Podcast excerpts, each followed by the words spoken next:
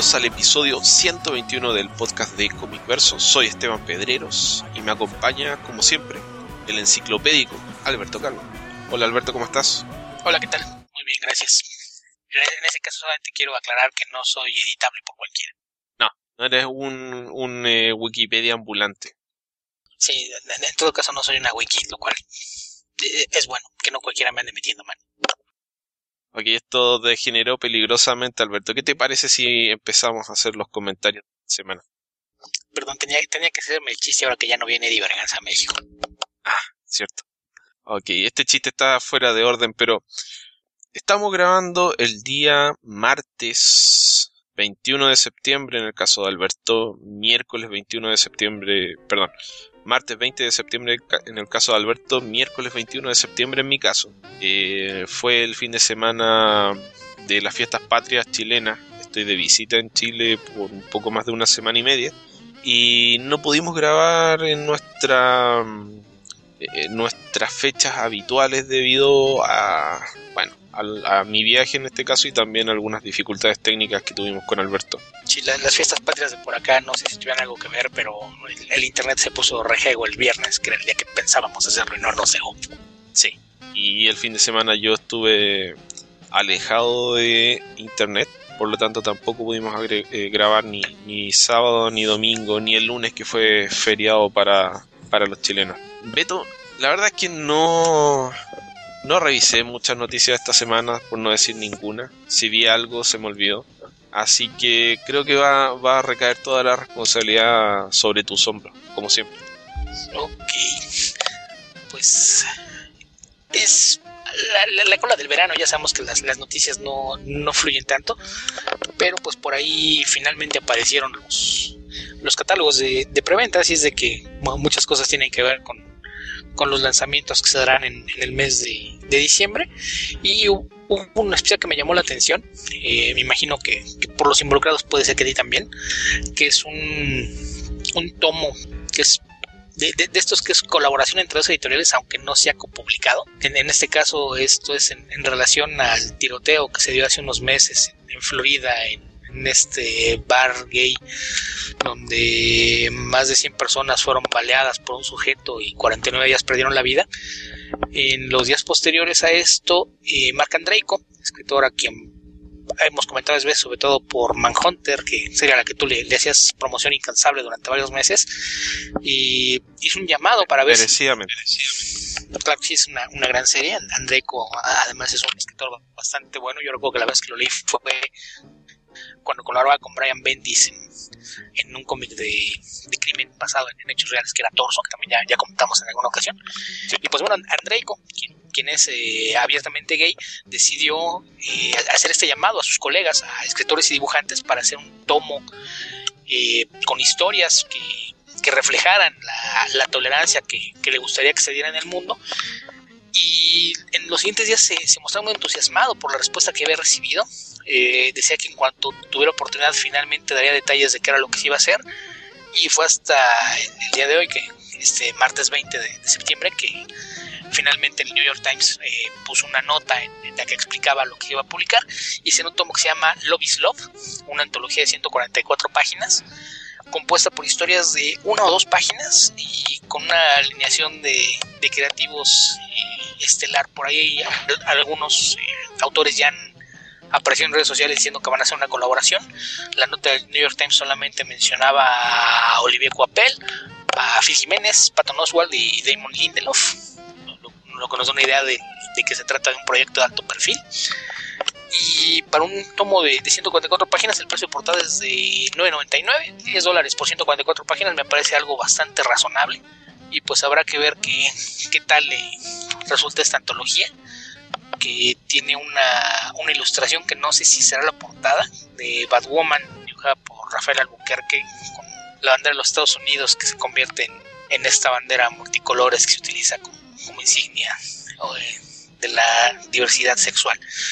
Así es de que pues es un, proyecto interesante y habrá que ver qué, qué, clase de respuesta genera. ¿Dijiste que lo va a publicar el New York Times? No, no, no. El New York Times publicó una, nota al respecto. La publicación como tal del tomo la va a hacer IDW. Ok. Y no, no especifican exactamente cómo, cómo funcionará esto, porque se habla de que unen fuerzas IDW y DC Comics. Eh, se habla de que es con el apoyo de, DC Entertainment. Por comentarios de Andreco, al parecer las dos personas más interesadas en apoyar este proyecto fueron desde un principio Chris Real y Jamie S. Rich. Así es de que probablemente fue, fue a través de ellos dos que, que finalmente se concretó. Lo que Real tiene eh, mayor eh, capacidad de voto en su compañía, pues seguramente fue de ahí que se decidió que fuera IDW Publishing quien, quien llevara la, responsabilidad de publicar este tomo. Ok, interesante que bueno que se realice el cómic en, primer lugar. Eh, y la forma de publicación me, resulta curioso más, más allá del contenido del tomo. Y por los artistas involucrados suena bastante interesante. Me recordó el, título, aunque me, parece que es una frase común en, Estados Unidos. Eh, una canción bastante mala de, de un rapero, ¿cómo se llama? Eh, Macklemore. Que es muy, muy cursi. No tengo idea. De, hecho, la, la, frase se usa mucho, sobre todo cuando, cuando se busca precisamente promover la tolerancia. Eh, por acá en, en México hace un par de semanas se dio una marcha eh, organizada por instituciones eclesiásticas eh, abogando por que no se altere la familia que ellos llaman normal o natural. Y la, respuesta en, cuanto a, que es ilógico que quieran pregonar amor y, traten de, poner límites a la forma de la gente de expresarlo, es, algo que se utiliza mucho como, como respuesta. Amor es amor sin calificativos extras ni, ni clasificaciones adicionales. Así es de que me, imagino que esa es justamente la, idea de, llevar el título, el, promover esta, esta, más que tolerancia, esta diversidad, que creo que es, importante hacer la, diferencia. ¿no? ¿no? No se trata de soportar a los demás, se trata de aceptar que, que no todo el mundo tiene que ser igual. Sí, y reconocer derechos que tienen otras personas. No es, no es un acto de, de, solidaridad es, un, respeto básico a, los derechos humanos de otras personas, así que por ahí también pasa el tema. ¿Qué otra noticia, Alberto? ¿O algo más que quieras comentar de, esta misma noticia? No, de, ese tomo solamente lo, que mencionas de, que te llama la atención el, formato. El único antecedente que, se me ocurre de algo similar fue hace 15 años, justamente también en septiembre, a, raíz de, de, los atentados del 11 de septiembre que aparecieron por ahí pues, tres tomos similares, ¿no? Uno publicado por, por DC, uno publicado por Marvel y uno más publicado por... Eh, ay, no recuerdo si fue Kitchen 5 o alguna de estas empresas más pequeñas que, contenía colaboraciones de, artistas y escritores independientes y era algo muy similar, eran eh, cómics de una o dos páginas en esta antología que, que todas ellas sirvieron para para apoyar calidad. Me parece que alguna de ellas era beneficio del Cuerpo de Bomberos de Nueva York, alguna más eh, para hospicios civiles y, demás. Y en, este caso, ah, creo que fue algo que no, mencioné: la, recaudación que, se genere de, la venta de este tomo será para apoyar a, una organización no gubernamental que trabaja en Florida justamente para promover los derechos de, de gente con orientaciones sexuales distintas a la tradicional pues nada, creo que eso, sería todo por esa noticia. Ok. ¿Qué otra cosa podemos comentar esta semana, Beto? Eh, del lado de Marvel, que ya sabemos que a, últimas fechas se, les da mucho esto de estar arrojando teasers más que, anuncios. Eh, pues hicieron uno en, relación a Star Wars, ahora que, termina la serie regular de, esta popular franquicia de, de cine en cómics pues muchos se preguntaban cuál, cuál iba a ser el, destino de, de, esto, si se iba a convertir en, series de miniseries, porque pues lo único que queda ahora como serie regular hasta nuevo aviso, pues es la, la de Poe Dameron, acompañada por las miniseries de, personajes que, que, se han ido dando. Eh, sabemos que las, series regulares que, se dieron desde que tomó Marvel la franquicia, que eran Star Wars Darth Vader y Star Wars, eh, ambas cierran y ahora sabemos que en diciembre aparecerá una nueva serie regular escrita por Kieron Gillen y tendrá arte de Kevin Walker. En este caso no, no se han dado más detalles de qué es lo que van a hacer, cuál es el enfoque de esta serie o quién, quién estará a cargo de esto. Como es algo que todavía está en, etapa de no, no, no podemos decir nada, y en este momento se conoce como Star Wars Classified. Entonces es por lo pronto un secreto clasificado que es lo, lo, que van a hacer con esta serie tomando en cuenta que se lanza en, diciembre, me imagino que lo que van a hacer será seguir expandiendo el, nuevo universo expandido canon y seguramente tendrá algún lazo con, con Rock One o algo que veremos en la película. Digo, es especulación, pero me parece que, tiene mucho sentido, que eso será una buena razón para no querer decir nada antes. Pero pues habrá que ver en, qué resulta esto. Pero pues quien quiera que haya leído lo que estaba haciendo Kieron Gill en las páginas de Darth Vader, seguramente estará emocionado de saber que este popular escritor británico seguirá trabajando en una galaxia muy lejana. Ok. Bueno, acabo de encontrar una noticia que tiene que ver con las ventas del, de agosto de 2016, eh, donde DC sigue ganando. La, la noticia un poco lo llamativo aquí son las ventas de Harley Quinn, el número uno de la serie que consiguió. En el título de Newsarama dice alrededor de 400.000 copias, pero en el informe de ICV2 habla de un estimado de 359.957. Sigue siendo un número espectacular, pero eh, está un poco a 40.000 copias, digamos, de, de las 400.000 que, de las que habla Newsarama. De todas maneras puede haber aquí algún grado de ajuste porque eh, el artículo de Newsarama lo escribió John Jackson Miller, que es el, la persona que escribe este, este sitio Comicron, que lleva un registro detallado de los análisis de ventas y de donde obtuve la gran mayoría de los datos con los que hice el último artículo sobre ventas que, publiqué en el blog y que, bueno, varios de los que publicaba anteriormente. Así que eso. El, lo otro llamativo son los porcentajes de mercado, debido a que DC sigue aumentando la ventaja sobre Marvel. Esto es normal, se parece bastante a los nuevos 52, así que hay que ver cuál es la tendencia conforme pase el tiempo.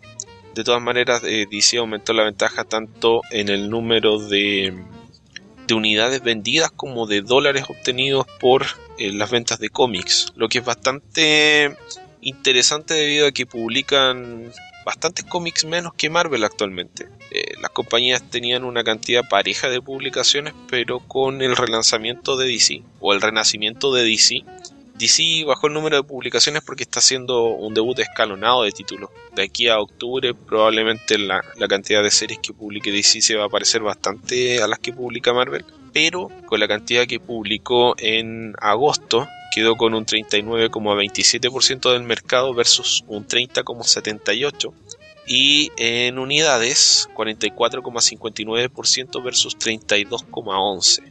Esto sigue siendo interesante para mí por el tema del valor de los, de los cómics. Eh, la razón es que es puramente especulativo, pero yo imagino que si DC cobrase, por ejemplo, 3 dólares 50 o 3 dólares 99, este 39,27% podría ser bastante más alto, aunque no hay forma de saber si el hecho de que los cómics cuestan justamente 2.99 es lo que permite que, se encargue esta cantidad de unidades de cómics. Imposible saberlo porque no, hay una prueba empírica, pero eh, no deja de ser llamativo y sobre todo considerando que hay varias series que aparecen dos veces al mes, ¿no? Tal vez si tuvieran el, precio similar al de Marvel de, 4 dólares, eh, mucha gente estaría pensando si, si realmente invertir esos 8 dólares para seguir una serie de forma regular. Entonces es, es algo sobre lo que solamente podemos especular porque como mencionas no, no hay un, un presente ni una forma de, comprobar qué, qué efecto tendría que subieran los precios de sus publicaciones. Sí, sí, justamente. Y bueno, ¿qué te parece si leemos el top 10 de agosto, Alberto? Dale. Número 1, Harley Quinn con 359.957 copias. Segundo lugar, All Star Batman número 1.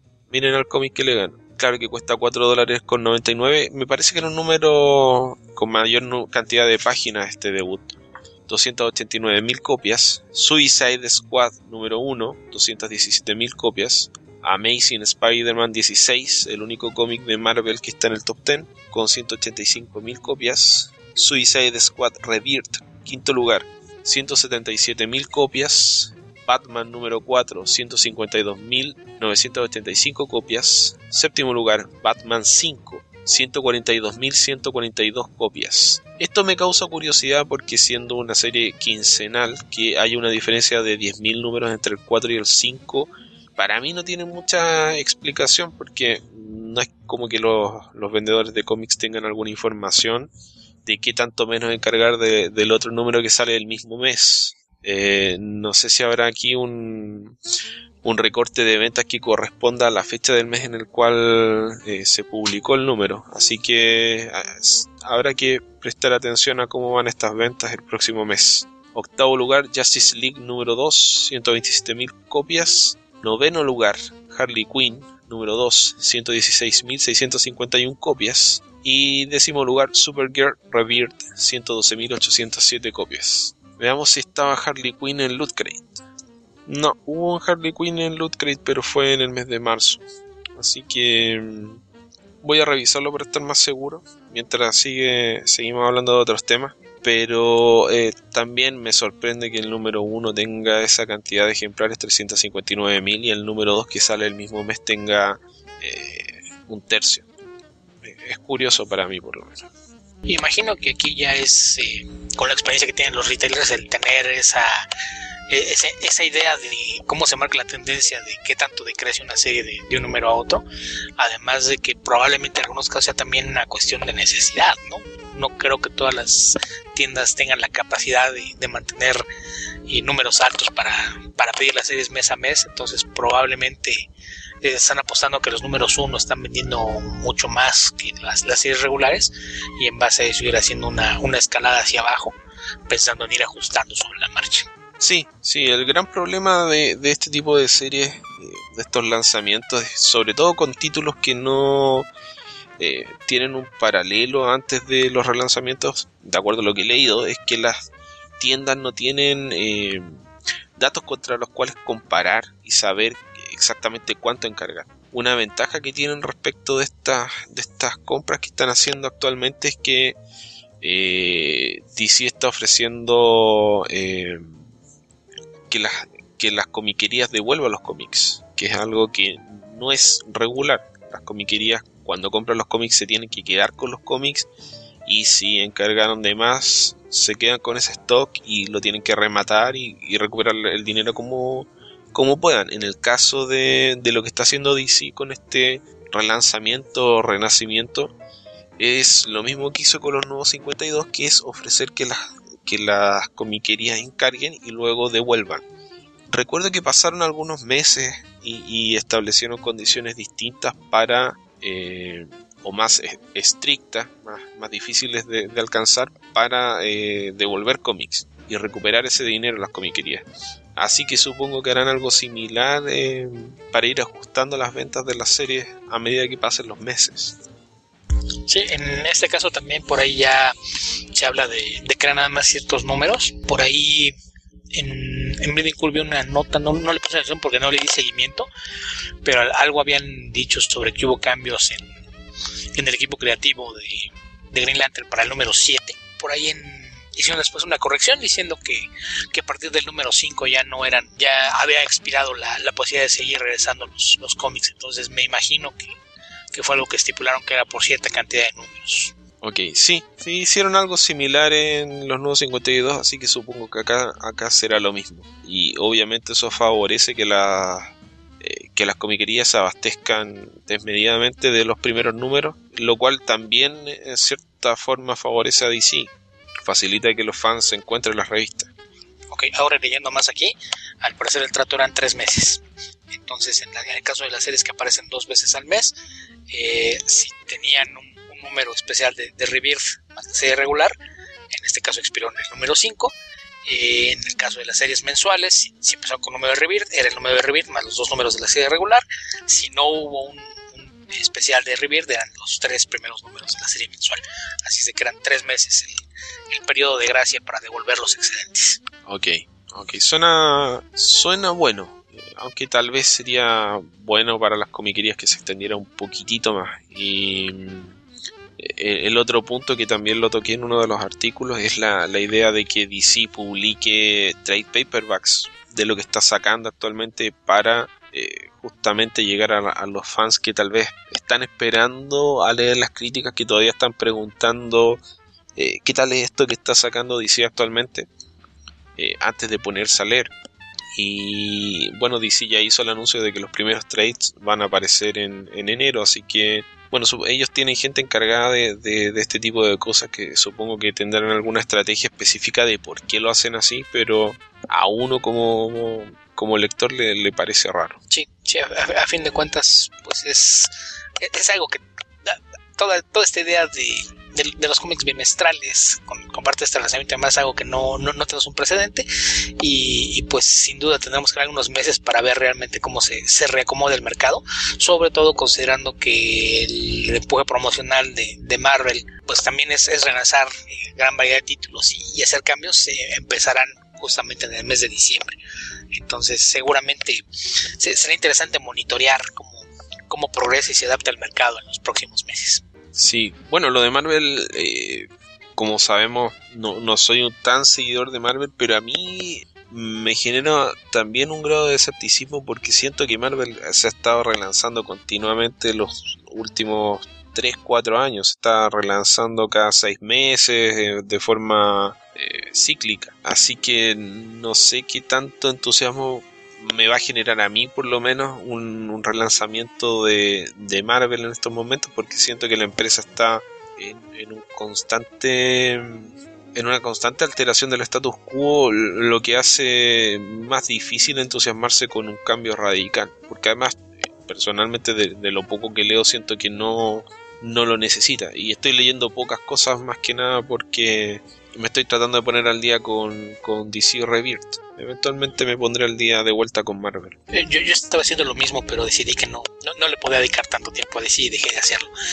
Pero bueno, lo, que mencionas de, de, esta, de estos lanzamientos cíclicos, creo que es curioso cómo trabaja Marvel porque más bien es la forma en la que siempre se había trabajado en el medio, con la diferencia de que ahora tiene cobertura mediática, ¿no?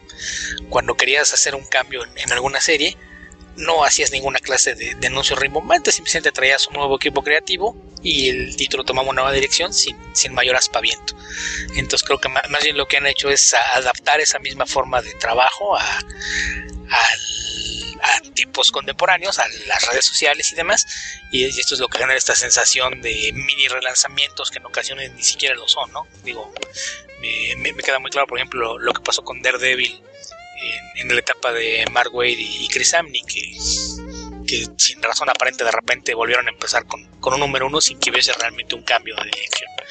Entonces creo que es, más, bien eh, que, los anuncios de, cambios los dan pensando nada más en, generar un poquito de, atención mediática y no tanto en, que sea algo eh, proyectado como, como una campaña a gran escala.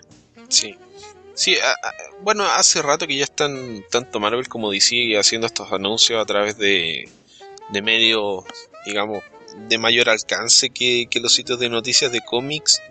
No, no me parece a mí que esté generando mayor efecto eh, en términos de venta de cómics. Bueno, no soy la persona indicada para estar dando tendencia de este tipo de cosas, pero eh, en términos generales, la, a pesar de que ha ido subiendo las han ido subiendo las ventas de cómics, no parece haber un, flujo tan grande de personas como para, no sé, justificar esto. No, no sé realmente si eso va dirigido a los fans o, simplemente a tener presencia eh, en medios por unos fines distintos de los que uno pueda presumir como, como consumidor de cómics. Sí, no, no, sé realmente qué tanto impacto tenga, pero me imagino que, más, que otra cosa lo que quieren es tener esa presencia mediática, más allá del impacto real que tenga uno.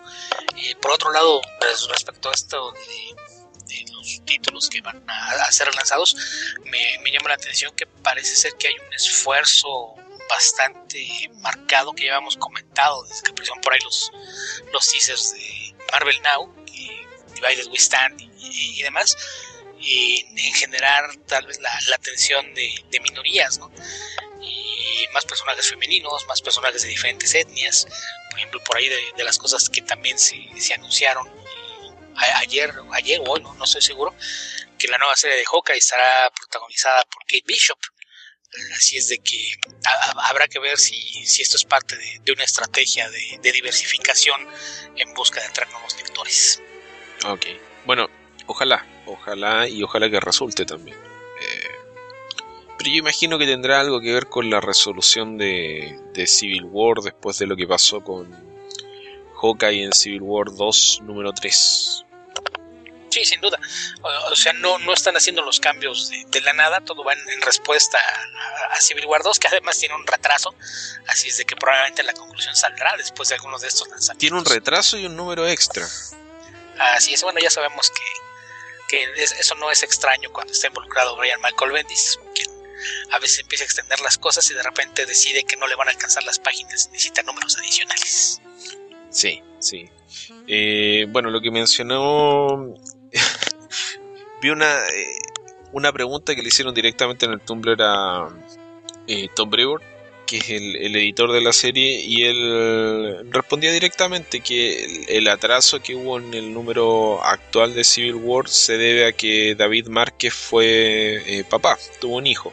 Entonces tuvo una serie de, retrasos correspondientes a, obviamente al estrés y a las necesidades de ser padre y eh, que eso produjo el retraso para este número y que ese retraso fue lo que llevó a, Bendis a discutir eh, con Brevoort el, final de Civil War.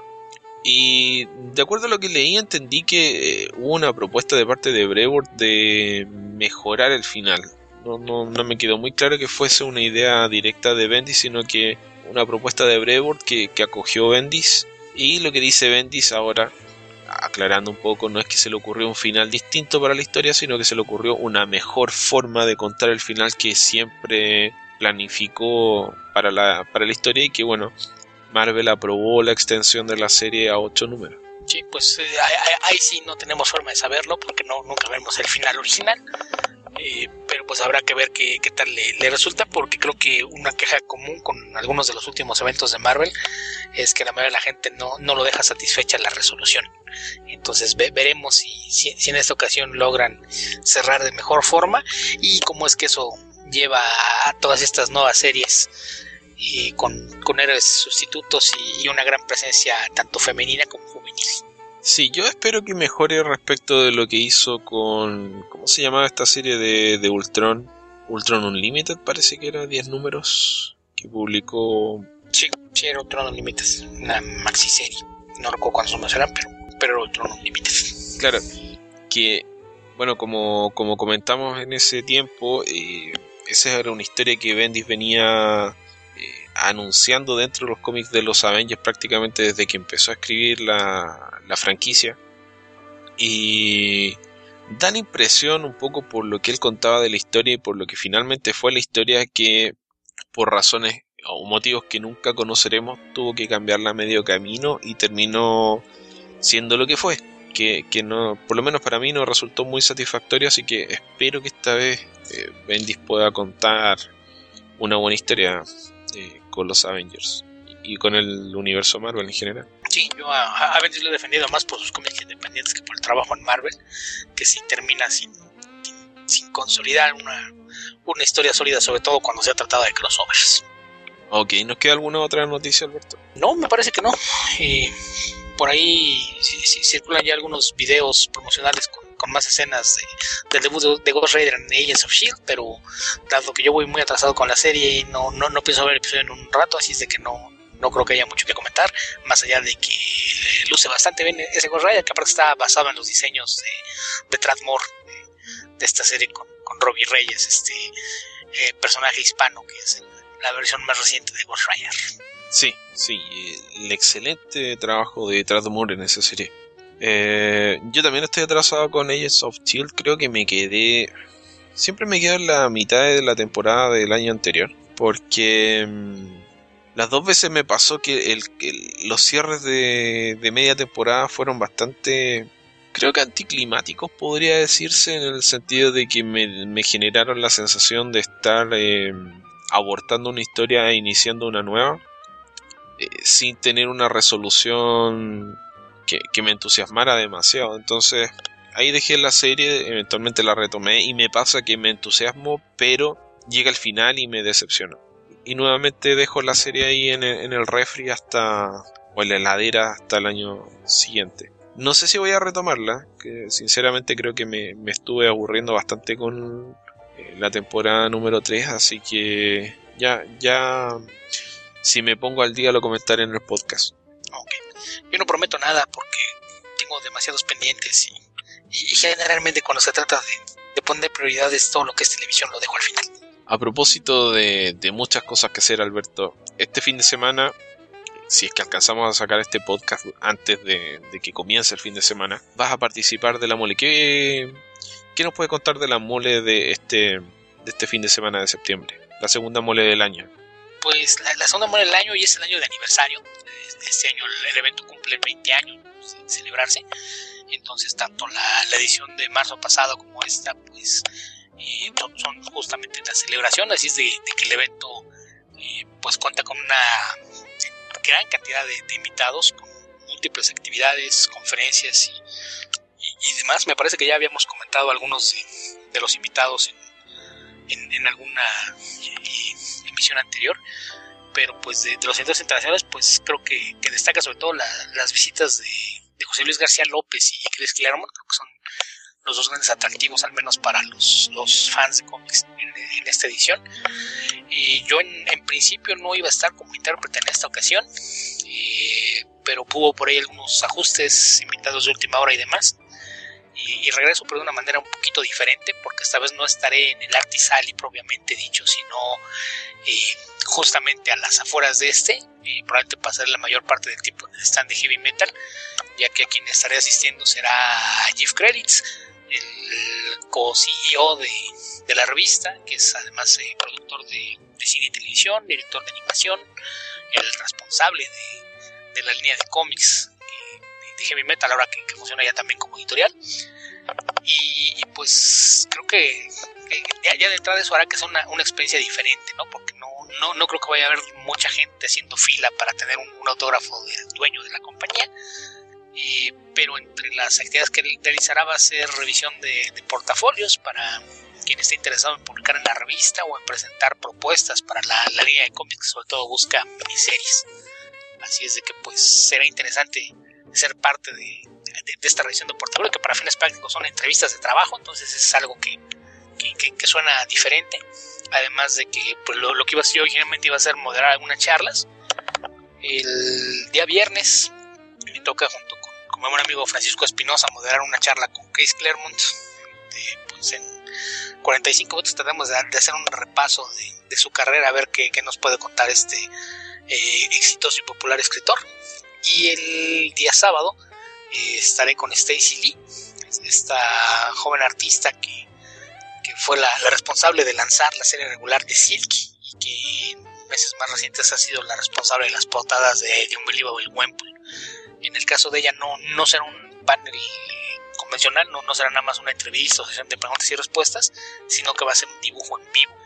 Entonces ahí no, todavía no estoy muy seguro de cómo va a funcionar, no, no sé si le voy a hacer una entrevista mientras dibujas, si, si vamos a hablar sobre el proceso o, qué será, pero pues... Eh, obviamente vas a tener que interpretar y traducir los dibujos, Álvaro. Sí, eso. Va a ser solamente un dibujo, imagino que va a ser una ilustración para mostrar el proceso de sus portadas y demás, pero no, no, sé si mientras lo hace hablaremos de su carrera o nos enfocaremos solamente a su proceso de trabajo. Entonces, pues será algo diferente y espero que resulte interesante para la gente. Eh, así es de que pues e, e, eso, eso repartirá mis actividades eh, viernes y sábado muy temprano con, las conferencias, además de, asistir a, Jeff Credits en, lo que sea que esté haciendo en el evento el, viernes. Eh, sábado y domingo, después de un proceso de preselección, pues tendrá ya eh, esta revisión de portafolios y de, propuestas de, cómic eh, que se, realizarán en, otra parte del salón, aún, más lejos del Artisali. Y, y pues quien, quien no esté asociado con la mole, pues es, es una, una experiencia que todo fan de, de cómics y cultura pop debería experimentar alguna vez. Hay presencia de las principales editoriales de, de cómics del país, estarán por allá eh, Editorial Televisa, Panini Comics, Camite, las principales tiendas de de la Ciudad de México. y hay stands oficiales eh, tanto de Marvel como de Mattel, de Xbox, de Netflix, que, en esta ocasión tendrá por ahí una presentación con uno de los actores de la serie Luke Cage, que, se lanza una semana después de la, celebración del evento. Así es de que, pues, sin duda hay, hay algo para cada quien. en el caso de, de la celebración de aniversario, por ahí va a haber una, una exposición eh, inusual. Se, se, crearon unos puños de, vinil.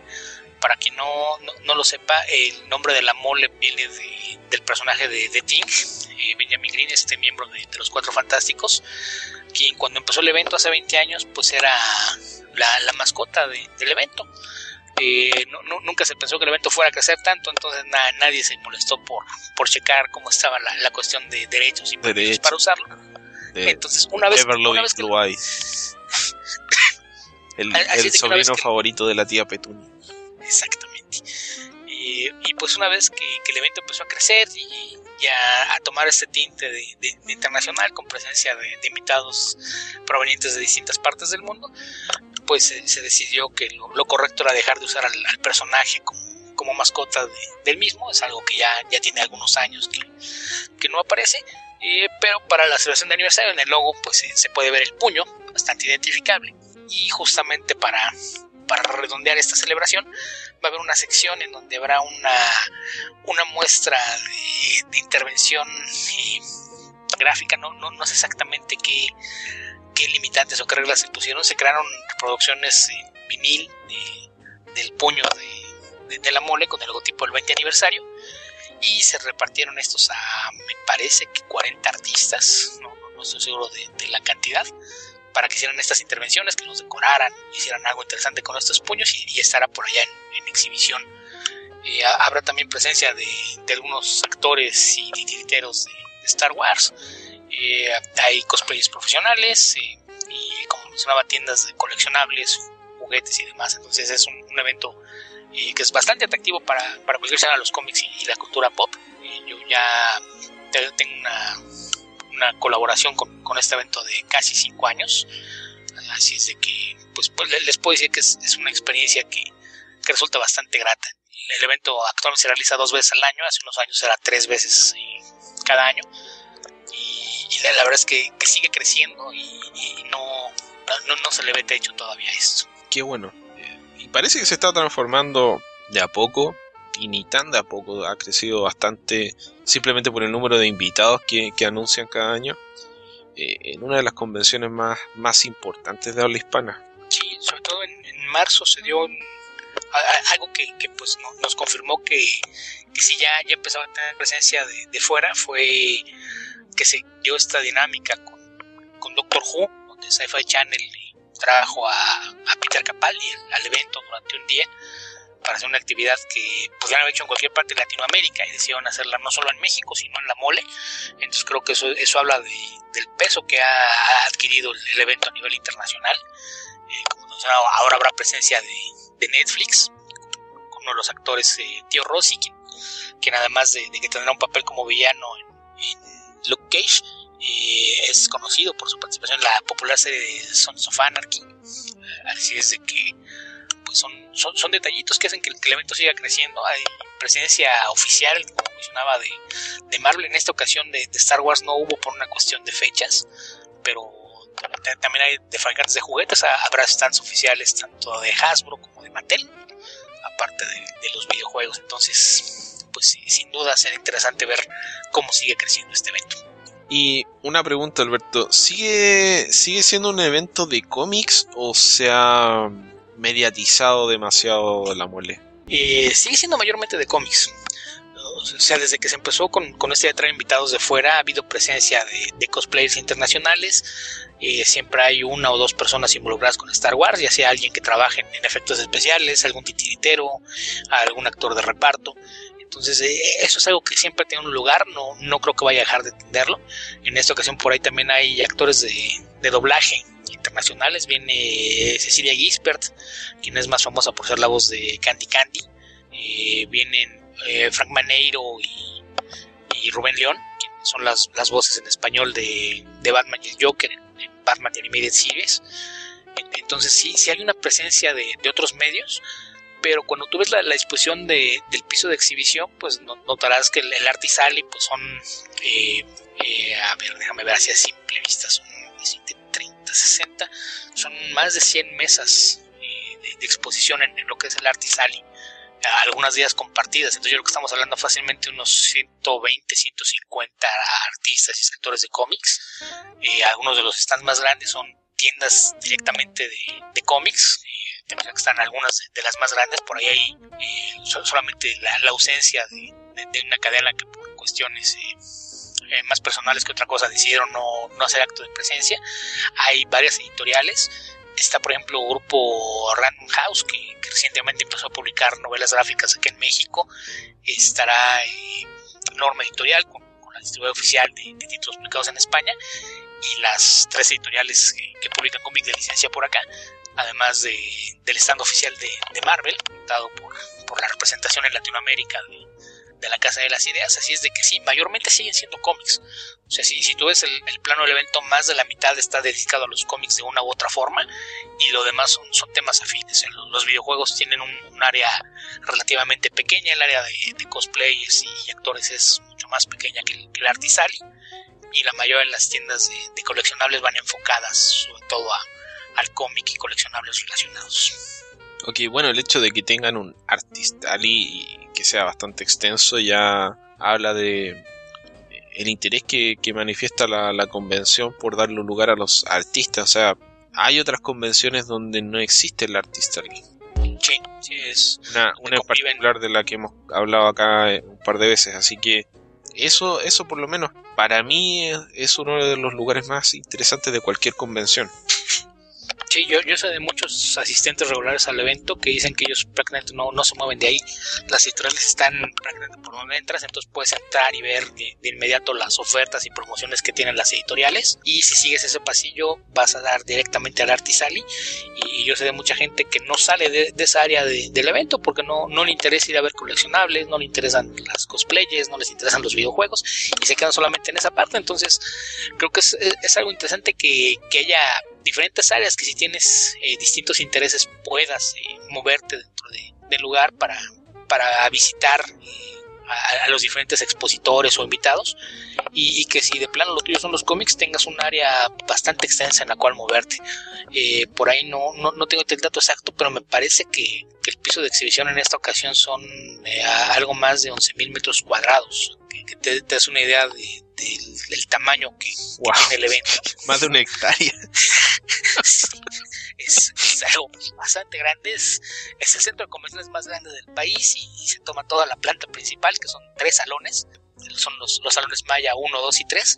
Y esto sin contar el auditorio, porque el auditorio donde se realizan las conferencias está en la planta alta, de, bueno, en el segundo piso de, del lugar, que es un, auditorio, no, no, no tengo para cuántas personas, pero pero es, completamente independiente, lo cual también es bueno porque evitas que se meta el ruido, que es algo que pasa en muchos eventos cuando se montan eh, auditorios improvisados dentro de, del lugar. Y el domingo, por ejemplo, que se hace el, concurso de, cosplay, que es una competencia internacional, que el, premio principal incluye un viaje a la convención de, Nueva York, pues es algo tan, tan que ha crecido tanto que no, no, no, se hace ni siquiera en el auditorio que se hace para las conferencias, sino que se renta un salón adicional la planta alta para usarlo como auditorio para las conferencias del domingo y el, concurso de cosplay. Entonces es, es, un evento que crece con, cada edición y como te decía, no, no, no se ve tendencia de, que vaya a dejar de hacerlo en algún tiempo. Mira, si mi cálculo al ojímetro de la superficie de la Crackman Boom es correcto, en teoría sería un espacio más grande que el que mencionas, pero eh, no, no, no estoy seguro que mi cálculo sea para nada correcto. Creo que es una apreciación simplemente para dar una idea de lo que era. Que yo dije que eran tres galpones de 25 por 50 metros. Si, si eso fuese así, sería más. Podría ser más grande, pero no, no estoy muy seguro. Sí, bueno, eso sería en cuanto a la extensión del evento, ¿no? También habría que ver los espacios que hay entre las mesas de exposición por eso mencionaba lo, lo de las mesas. los, los, pasillos del Artisali son, eh, son cuatro pasillos eh, con mesas a, ambos lados y son entre 14 y 15 mesas en cada lado del pasillo. Es decir, tienes tres pasillos con, con más de 30 mesas y un pasillo más con, con 14 más. No, no, eh, ando, ando muy mal. No sé dónde aprendí matemáticas, Alberto. Creo que no aprendí matemáticas porque saqué la cuenta 3, 25 por 50 es 1250 por 3 son 3750 y está muy lejos de los 11.000 metros cuadrados. Así que si hubiese achuntado exactamente a lo que mide la Crack Bam Boom, sería un tercio de la superficie total de la mole. Ok. Si, si regresa Eduardo Rizzo, le, le, pediré que me haga una aclaración del espacio. Y un diagrama. Sí, sí explicado con, con, cuadritos para no perdernos con los números. Sí, con dibujos con film. Sí, pero otra, otra cosa que, que me hace pensar que es, es, positivo el crecimiento que se ha dado es cuando en, términos de los artistas nacionales te das cuenta que ya hay quienes se presentan en, cada edición del evento, muchas veces con productos nuevos. Entonces el, hecho de tener gente que esté produciendo cómics de forma independiente y, que lo esté haciendo de, de, una forma sostenida, como para cada seis meses poder presentar algo nuevo, que es algo que es esperanzador, como para pensar que, todavía podemos hacer que, esto se convierta en industria de verdad aquí en México. Bueno, México es un país enorme y, Ciudad de México también es una ciudad gigantesca, así que mercado tienen. Ah, y se me había comentado otra cosa que es también nueva en esta edición. Eh, de, de, forma contigua al, al Artisali pusieron algo que se llama el bloque, donde habrá algo así como 20 artistas urbanos, que ahí hay eh, grafiteros, tatuadores, artistas que hacen intervenciones de, de, juguetes y demás. Entonces creo que, que es, es, algo que pues, no, no es directamente relacionado al cómic, pero el, el, hecho de que sean artes gráficas creo que tiene una relación. Y en esa sección va a haber un, un mural donde dos de esos artistas van a, a pintar un retrato gigante de Wonder Woman. Entonces, a, a, habrá que ver qué, qué, tal resulta eso. Ah, yo pensé que iban a contratar artistas de estos eh, que trabajan con tiza en el suelo para que hagan una pelea en 3D de superhéroes. Pues de, de hecho algunos de los artistas que estarán por ahí seguramente han hecho cosas similares, pero no creo que justamente piso es algo que no, no hay en exceso en el evento, entonces era, era difícil, por eso se, se optó por un mural que también de, dentro de, las producciones eh, de la producción nacional, también eh, aprovechando que, ya estoy en plena autopromoción, y Revista Cómica se presentará por allá su, su nuevo número, número 32, segundo de, del nuevo formato, que ya es en, tamaño de, de cómic en, en, vez de, del pequeñito que, que solía ser. Y lo recordaba que mencionaba de Wonder Woman porque tendrá una portada de, de Wonder Woman justamente para celebrar el 75 aniversario. Entonces, también si, si, si, les interesa, por ahí viene un, un artículo mío hablando de, de, la mitología en Wonder Woman, además de, de diversos contenidos de, de tanto independiente como, como, de superhéroes. Así que pueden buscar por ahí a, a Comicasa justamente a la entrada del Artisal. Ok, suena muy muy interesante. Beto, se nos pasaba una noticia. ¿Cuál? Bueno, tal vez. El anuncio de que John Manganiello será Deathstroke en la película de Batman que no ese es uno de los bullies a los que se, de los que se tiene que defender eh, Sp Spider-Man en la primera película de, de, Sam Raimi. Es posible, no, no lo identifiqué, creo que la mayor parte de la gente lo puede reconocer como hombre lobo de True Blood o como stripper. Okay, si es un hombre lobo de True Blood depende de qué temporada, si es un stripper probablemente no lo ubico y creo que es bueno que sea así. Es de esta película de Steven Soderbergh, eh, ¿cómo se llama? Eh, XL ya, conozco la, la, bueno, es no era Magic Mike. Eso es, Magic Mike, es que la segunda es Magic Mike XL. Ya, apenas el lugar que es de Soderbergh, no, no, no la fue a ver, no, no, no, no me pareció que fuera un, un tema de mi interés. Digo, al menos Full Monty se veía divertida, en este caso creo que era un poquito más en serio, entonces no, no, no, no, caía dentro de mis áreas de interés, así es de que no, no, no lo fui a ver, no, no lo ubico. A, a Mira, yo, lo, yo tenía una, una, guerra con una compañera de trabajo, yo decía que Pacific Rim era la mejor película de la historia, y ella decía que no, que era Magic Mike. Ninguno de los, dio, de los dos vio la otra película. Ok. Eso hará que ese argumento no se pueda resolver jamás. Sí. Y tal vez eso sea para bien. Probablemente. y por ahí también otra otra cuestión importante a mencionar, eh, el evento con cada edición crea un, un artbook, un tomo tamaño cómic, eh, que generalmente ronda entre las 30 y 40 páginas, me parece que ahora van a ser 36, y en, los, en las últimas ediciones se ha decidido dedicarlos a, a un personaje, En, marzo, por ejemplo, estuvo dedicado a, Blue Demon, que es un famoso luchador que ha tenido presencia en cómics. Antes de eso se le había dedicado a Ultrapato, ese personaje de creación de, Edgar Delgado. Y en esta ocasión se decidió unirse por un clásico. Y el, el árbol de esta ocasión está dedicado a Calimán. Así es de que, pues, incluso los, los, fans de, la vieja escuela de, de cómic mexicano tendrán por ahí un, un atractivo adicional ver estas ilustraciones. Eh, cabe aclarar que, esto incluye pin-ups de muchos de los invitados internacionales. Entonces, por ahí, si no me recuerdo bien, una ilustración de José Luis García López. Eh, hay ilustración de Brett Breeding, hay una de Brandon Peterson, no recuerdo quién es más de los internacionales, además de, buena parte de, los artistas mexicanos, son más de 30 ilustraciones dedicadas a, este personaje que no sé si, si en Sudamérica sea, sea conocido eh, no, por mí no, por lo menos. Ya. Eso quiere decir que ni siquiera has visto las portadas, este. Eh, hechizas donde aparecían personajes de Marvel. No, no. O sea, Calimán llegó a kioscos, pero nunca lo leí. Cuando empezó a llegar Vid, eh, por ahí por el 92, que lo que lo primero que recuerdo de Vid, propiamente tal, que reconocí el logo, fue la muerte de Superman y poco después de eso empezaron a llegar los cómics cuando cambiaron el formato del, eh, del cómic chiquitito al cómic al comic book. Y poco después de eso empezaron a aparecer también cómics de Calimán, pero nunca compré de Calimán. Sí, es, curioso porque pues a, la gran mayoría nos tocó de rebote o ver solamente algunas reimpresiones por ahí. Eh, pero hay por ahí una portada muy famosa donde puedes ver a Calimán enfrentando a Galactus solamente Galactus en vez de verse morado se ve rojo y, si no mal recuerdo.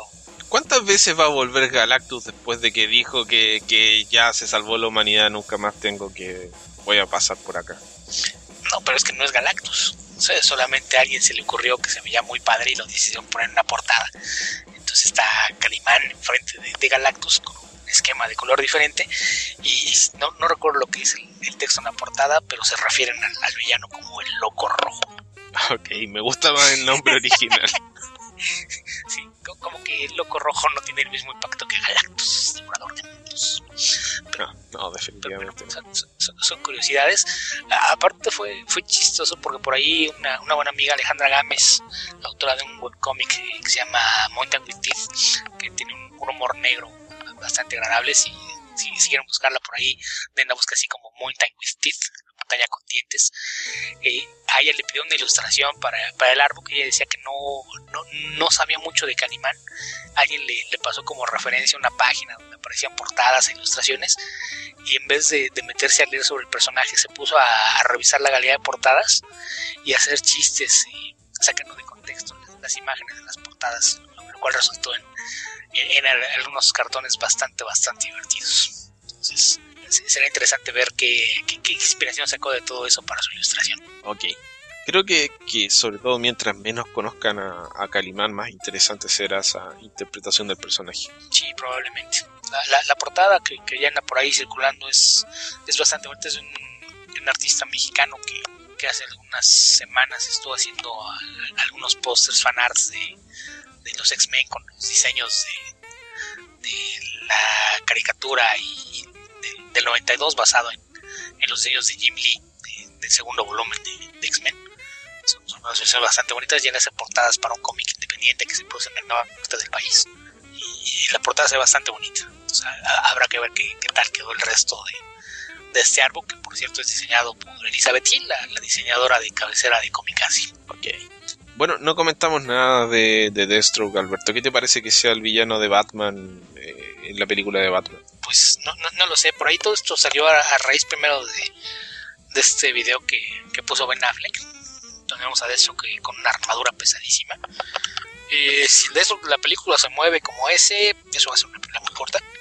Y esperemos que, que, evolucione un poquito el personaje de aquí al final. Creo que es un personaje interesante, pero no sé si el contexto sea el adecuado para una película de, de Batman. Creo que básicamente el problema que tenemos es que no ha habido desarrollo de personajes en, el universo extendido o expandido, como quiere decir, de, de, DC. Eh, digo, lo, que vimos en Batman v Superman no, no, nos sirve de nada, no, no tenemos una idea de cuál va a ser el tono que se va a perseguir. El, personaje es interesante cuando, cuando se maneja bien. Es, es un gran villano, por ejemplo, en los Titans de, de Wolfman y Pérez. Yo tengo una teoría, Alberto, la acabo de elaborar. Sí, ¿qué teoría es? Que Deathstroke murió y este es otro Deathstroke que fue creado por eh, Brad Meltzer. Porque el Deathstroke que escribe Brad Meltzer y el Deathstroke que escribe Jeff Jones no se parece en nada al personaje que escribía Mark Ward. Pero lo mismo podrías decir del 90% de los personajes que escriben Brad Meltzer y Jeff Jones. Bueno, pero eh, el problema es que en este caso Jeff Jones es el escritor también de la película de Batman. Pero son como el Joe Michael Straczynski de DC. ¿A quién le importa que el personaje no se parezca a su historia y ya? No sé, técnicamente eh, Jeff Jones ha llegado hasta donde ha llegado, ha escalado las cumbres del Himalaya debido a que todo el mundo dijo que él era un Sherpa, un Sherpa que conocía el universo DC. Pero no sé, yo lo pongo en duda de vez en cuando porque no tengo duda, no tengo duda que, que haya leído muchos cómics, pero cuando él hace sus interpretaciones, en ocasiones, o en muchas ocasiones, no estoy muy de acuerdo con lo que él ve de los personajes. Recordemos que estamos hablando de la misma compañía que colocó a David S. Goyer como su experto definitivo en el tema de personajes. La misma persona que dijo que She-Hulk fue creada solamente para que Hulk pudiera tener sexo, que Steven Marciano era un personaje estúpido y sin posibilidades. Entonces, ah, no lo sé. No, no, no, sé qué tan buena sea la validación de Geoff Jones. Eh, evidentemente tiene al menos su trayectoria en cómics, lo cual ya es una, una ganancia, a diferencia de la de Goyer, que, pues más bien era alguien que escribía televisión y en alguna época de su vida leyó cómics. No sabemos qué tantos ni qué tanto les entendió, pero no, no lo sé. Habrá que ver qué, qué, versión de, de deciden presentar.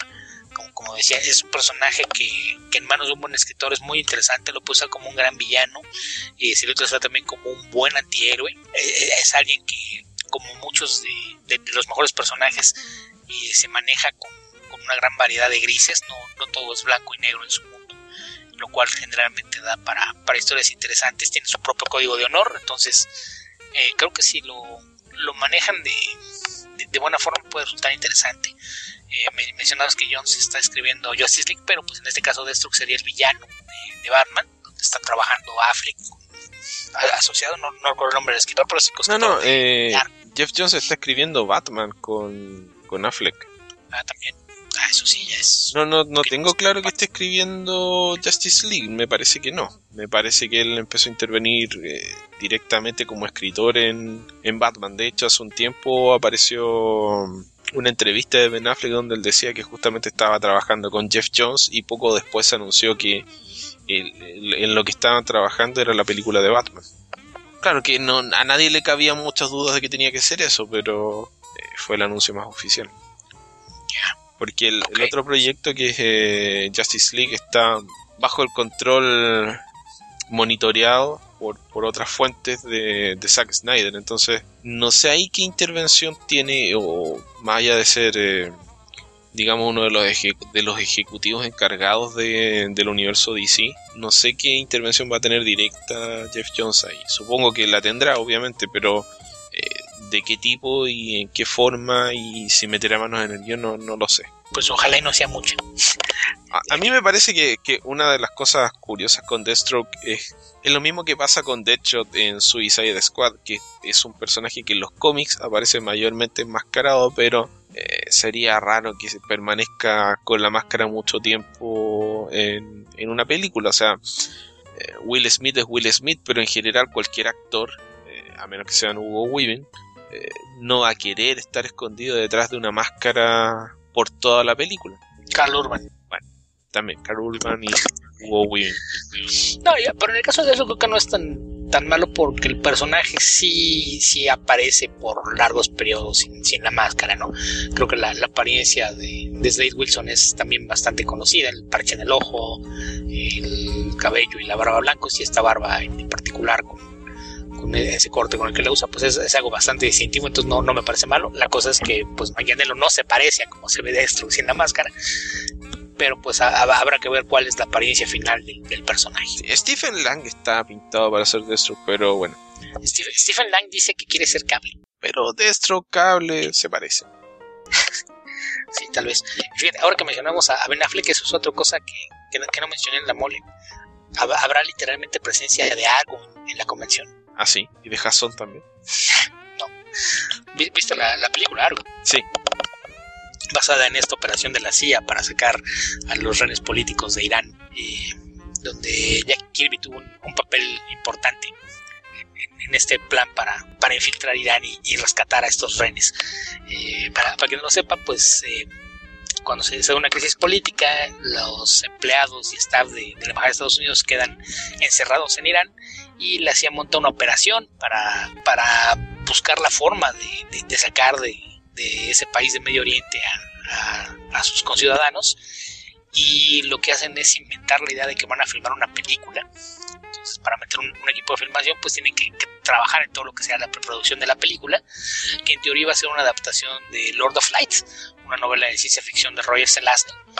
Y como estaba tratando de, que todo esto fuera creíble, decidieron buscar un artista que se encargara de, crear los diseños de producción del mundo de, esta novela. Y cuando preguntaron qué, artista podía crear mundos eh, fantásticos de, una forma rápida, pues alguien los dirigió con Jack Kirby. Jack Kirby se encargó de hacer todo el arte de producción de esta película que jamás iba a filmar. El año pasado, muchos de estos diseños eh, reaparecieron a la luz. Ya, ya habían sido publicados algunos en revistas y demás, pero el, todo el arte de ellos fue eh, limpiado y, trabajado con, un proceso de color eh, bastante interesante, en colores eh, fluorescentes y muy llamativos, para una colección de, pósters de edición limitada que publicó Heavy Metal. Y como viene Jeff Credits, decidió que que parte de, hacer atractiva su visita era traer algunos de, estos pósters. Entonces va a traer 14 modelos diferentes de, estos pósters de edición limitada, que si no mal recuerdo se hicieron solamente 50 de cada una de esas ilustraciones y, estarán a la venta. Entonces por ahí tendremos unos pósters gigantescos de, 60 por 90 centímetros, en colores llamativos, con arte de, Kirby creando un mundo fantástico de una película que lamentablemente jamás llegamos a ver.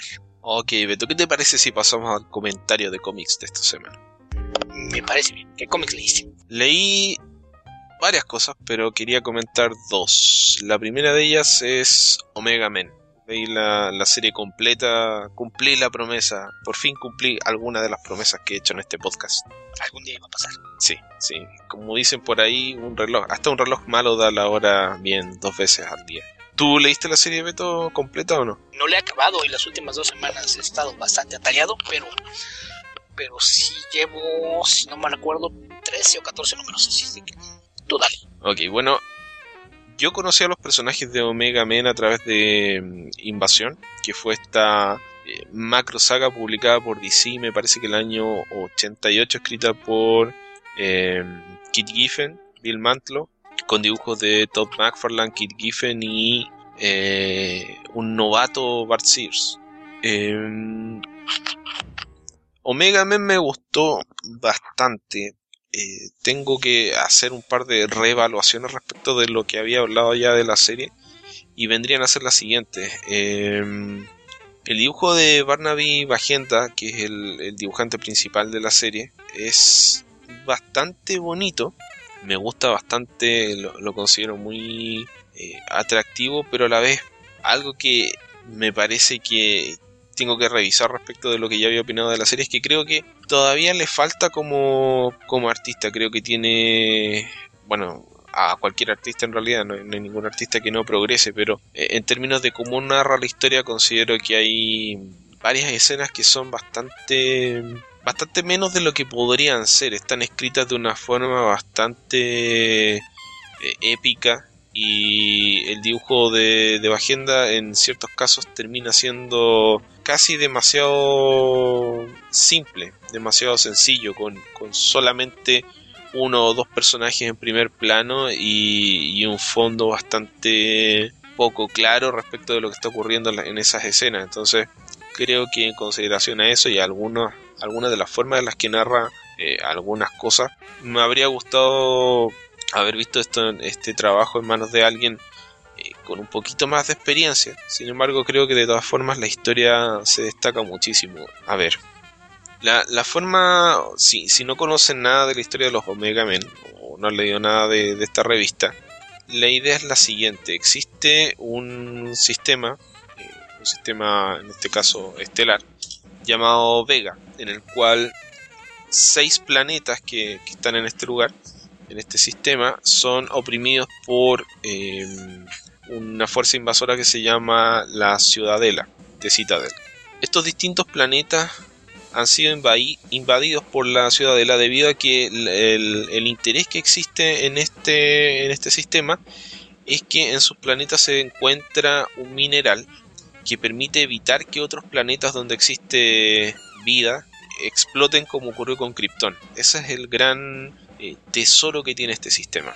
Debido a ese interés, eh, digamos, este petróleo que tiene Vega, fueron invadidos, sin embargo, el proceso de extracción de este mineral provoca la muerte y destrucción del planeta, la, destrucción de la vida en ese planeta. Por lo que ellos han intentado infructuosamente por décadas, siglos, eh, lograr que algunas de las especies de las personas que viven en estos planetas sean evacuadas, accedan a ser evacuadas de este planeta para poder explotar este mineral de uno de estos planetas. Esto ha provocado que sea alterada la vida en cada uno de los, de los planetas del sistema y han entrado en distintas formas de negociar su subsistencia con la eh, con Citadel. O sea, tenemos un planeta que entró en una guerra de destrucción absoluta. Son guerreros eh, absolutamente salvajes que han combatido hasta, hasta la muerte a, esta fuerza invasora, con una destrucción enorme en cantidad de vidas para ellos y para, para los invasores. Hay otro planeta en el cual eh, se adaptaron a, a la situación y se transformaron en grandes comerciantes. Otro planeta donde para controlar a la población la Citadel llevó a una raza distinta a invadir este planeta y tomar posesión de ese, del planeta. Otro planeta donde eh, surge Primus, que es un insurrecto, eh, un, alguien que protesta de forma pacífica, una especie de, Gandhi de, de este sistema. De cada uno de estos planetas surge un personaje que se integra a los Omega Men con el fin último de deshacerse de, de la ciudadela, de liberar a su planeta y conciben un plan para el cual requieren la ayuda de Kyle Reiner. De aquí en adelante, para explicar algunos conceptos, voy a, voy a decir algunos spoilers, así que si no quieren saber nada, les recomiendo que avancen unos 5 minutos la grabación. En el sneak peek, en la introducción de, de los Omega Men, se presenta Kyle Reiner y Kyle Reiner es ejecutado por los Omega Men. Luego se revela que no fue ejecutado, sino que se quiso aparentar esto debido a que Kyle Reiner trató de negociar una tregua dentro de este sistema y solicitó a la ciudadela permiso para acceder al lugar. Ellos le pidieron su anillo y los Omega Men vieron esto como una oportunidad de tomar control de un arma muy grande para a su favor. Entonces lo capturan y lo comienzan a torturar y a manipular con la idea de hacerle ver cuál es la, realidad del lugar. Conforme avanza la historia nos vamos enterando de quién es el verdadero eh, artífice de, la unión de los Omega Men y cuál es el plan que quieren llevar a cabo para liberar al sistema Vega del control de la ciudadela. Y la gracia que tiene la forma en la que lo cuenta Tom King es que las alegorías, las metáforas respecto de la invasión de Estados Unidos en Medio Oriente buscando petróleo, las formas en las cuales eh, ha colaborado, ha combatido a las distintas eh, fuerzas políticas de la región o la forma en las que las ha manipulado para obtener lo que necesita, están presentes de una forma amplificada, porque, bueno, amplificada y simplificada, pero están ahí. De manera que la historia se transforma, a pesar de ser una ópera espacial se transforma en una mm, en un análisis de del imperialismo y de mm, las racionalizaciones en las que incurre tanto la fuerza imperialista para conseguir las cosas que necesita, porque no hay una maldad intrínseca en, buscar esta, estos recursos, sino que los recursos se buscan porque los necesita esta, esta sociedad, eh, así como las racionalizaciones en las que incurren cada, una de estas, cada una de estas sociedades, tanto para justificar la forma en la que siguen actuando bajo ese régimen, así como las acciones que toman para rechazarlo. Porque tanto la fuerza imperialista como el combate a esa fuerza resultan en acciones que son altamente cuestionables. Y mm, lo que busca Tom King es presentar estas, estas acciones cuestionables de una manera que no podría decir que sea objetiva, pero tampoco es, digamos, juzgadora, sino que trata de mostrar el conflicto de una, de una forma eh, fuerte, pero a la vez distante para que uno pueda tomar sus propias conclusiones, ver que hay fuerzas que actúan con, no con equilibrio, pero sí con una correlación, digamos. Eh, unas cosas empujan a otras de una manera que a veces se vuelven insalvables y, y no con el mejor resultado posible para la gente involucrada. Así que es una serie que es bastante interesante y que amerita más de una lectura. Porque tampoco es de lectura fácil, no es muy. no, no toma al lector de la mano y lo lleva, sino que presenta algunos hechos de una manera casi eh, como documental, como reportaje. tampoco recurre a, a, ciertas técnicas que facilitan la, la interpretación de la historia. Por ejemplo, los personajes de la ciudadela hablan un idioma distinto. Y creo que si uno se diera el trabajo de interpretar ese idioma, de, de tomarlo y hacer este típico eh, sistema de, para descifrar otros idiomas que generalmente los símbolos tienen una equivalencia al idioma inglés o al idioma español, dependiendo de quién hizo el cifrado. Uno podría leer lo que dicen estos personajes, pero la idea es justamente dar em, eh, esta, esta sensación de, de, que estos son personajes que no, no pertenecen al mundo en el cual se, se desarrollan y que uno perciba esa idea y perciba la idea de lo que quieren decir más allá de la exactitud de lo que están diciendo. Así que no, no, lo, no le hace fácil a uno el trabajo, eh, la revista, pero se agradece tener un cómic que eh, presenta una idea un poco más compleja y le permite al lector hacer un, un, esfuerzo un poquito mayor por absorber esa historia, por interpretarla, por darle, darle sentido. Así que creo que Omega Man es una serie bastante interesante que definitivamente vale la pena que le echen un ojo. Yo quiero disculparme porque dije una tontería. Si las series son 12 números, no pude llevar 12 o 13. Estoy revisando las portadas y el último número que hay es el número 10. Entonces, estoy a punto de terminarla. Eh, coincido en lo que dices de que la lectura no es fácil. El arte de Bagenda me gusta, pero me parece que, que su problema es sobre todo cuando se dan los, los cambios de ritmo narrativo, ¿no? Como que, que, te queda la sensación de que pudo haber hecho más para, para que la historia fluyera de mejor forma. Creo que esto tiene mucho que ver con, con la estructura narrativa que utiliza Tom King, que buena parte de la serie utiliza la, tradicional grilla de, nueve cuadros, tres, líneas de tres viñetas. Y, yo creo que eso es parte de lo que hace que no, sea una lectura fácil, ¿no? Te, obliga un poco a, seguir el, ritmo narrativo que, pensó él de, punto de partida para la serie. Y, es algo a lo que creo que, que sobre todo no, no, no, estamos tan acostumbrados a, a, actualmente, donde de repente pareciera que los artistas están más preocupados por tener eh, pin-ups para vender que por la, la información que ponen en, en, la página. Y creo que eso es, eso es algo de, de lo que hace que la, la, lectura se sienta con un, un ritmo diferente. Y, y, quiero asumir que también eso me hizo pensar que había leído más números de los que ya llevo.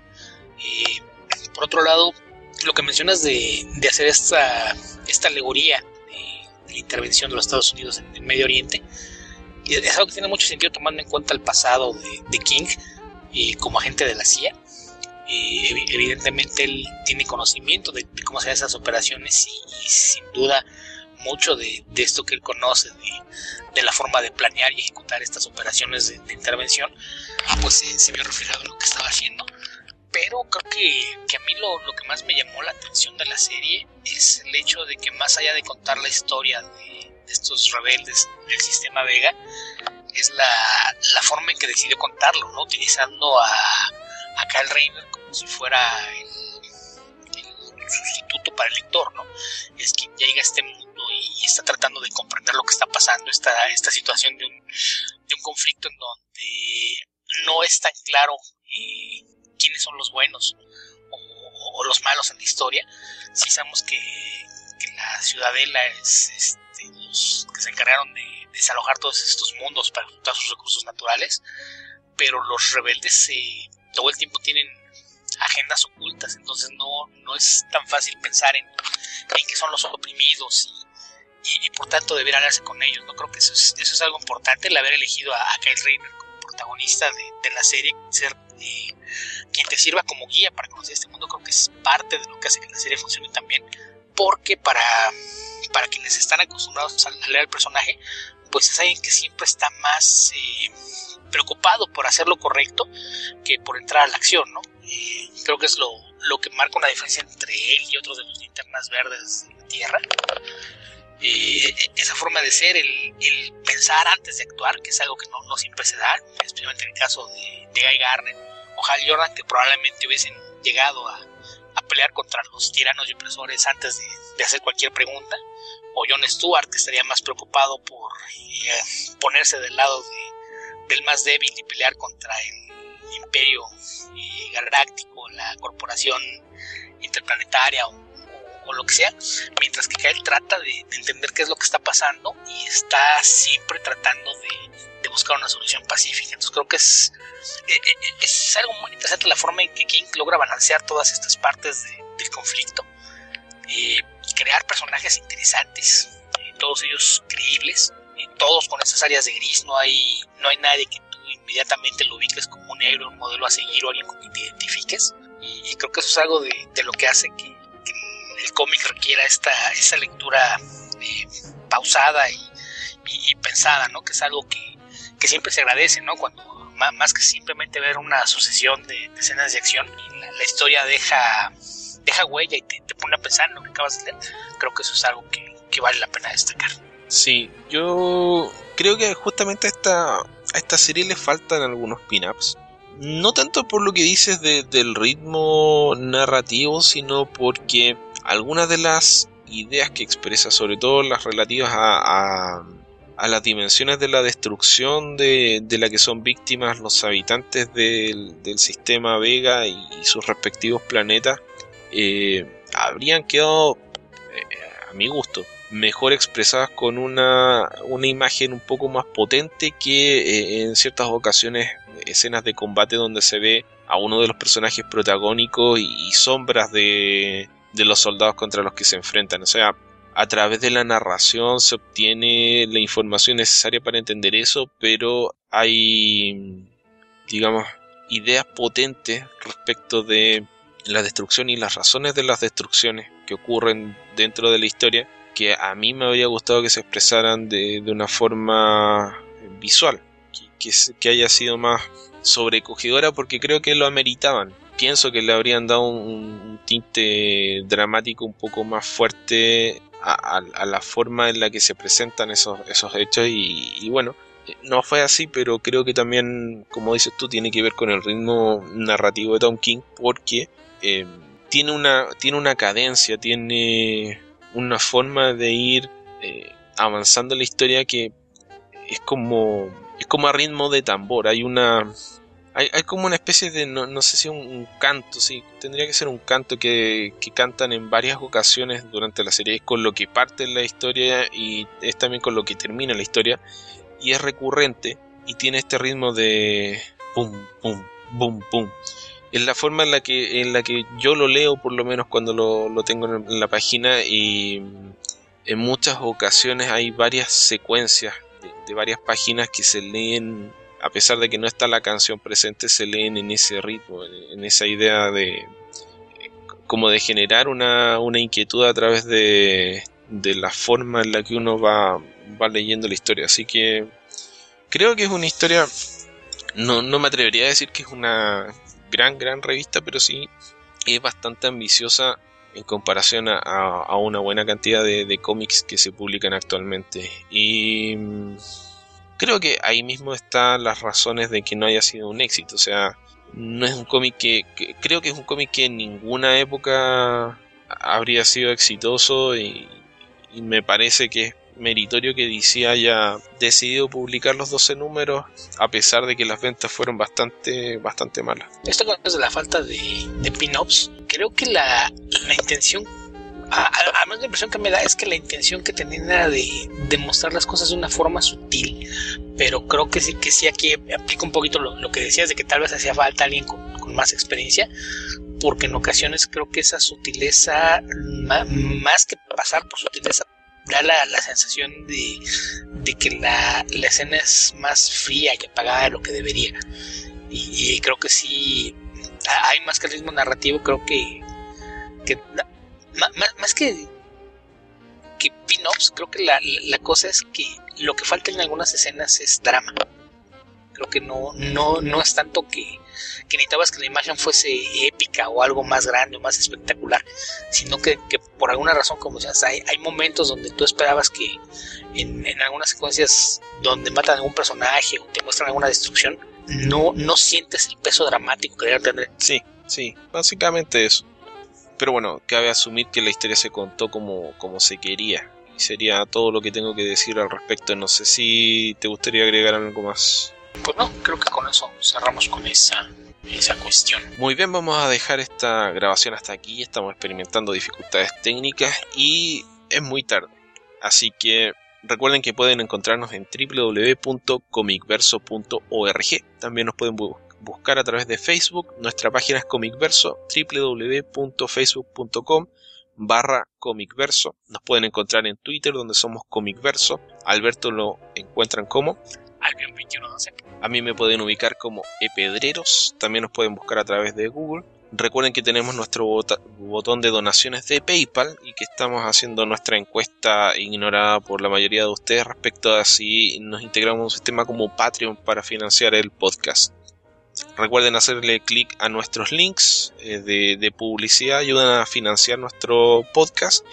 Y también recuerden que si nos descargan a través de iTunes pueden dejar una reseña. Cuando nos dejan una reseña positiva, eso ayuda a que en otras búsquedas nuestro podcast aparezca de forma destacada y más gente nos encuentre. Ayúdenos a distribuir los links, a compartir las publicaciones en Facebook. De esa manera vamos a llegar a más personas. Así que sé que les cuesta un segundo. Si lo pueden hacer, por favor, eh, ayúdenos con eso. Beto, es impar, así que me toca a mí, ¿no? Así es, te toca la música decirle. Ok, viajé de, la parcela de vuelta a Santiago. Como dije, estoy de visita eh, con mis padres, así que me vine escuchando música de Queen y decidí que esta semana nos vamos con Y con insinuaciones nos vamos entonces. Así mismo nomás. Así que, habitantes del futuro, donde sea que estén y en el momento que estén escuchando este podcast, aunque todavía estén pasando la resaca del 18 de septiembre si son chilenos, o del 16 si son mexicanos, que tengan buenos días, buenas tardes o buenas noches, que estén muy bien y cuídense. Hasta la próxima.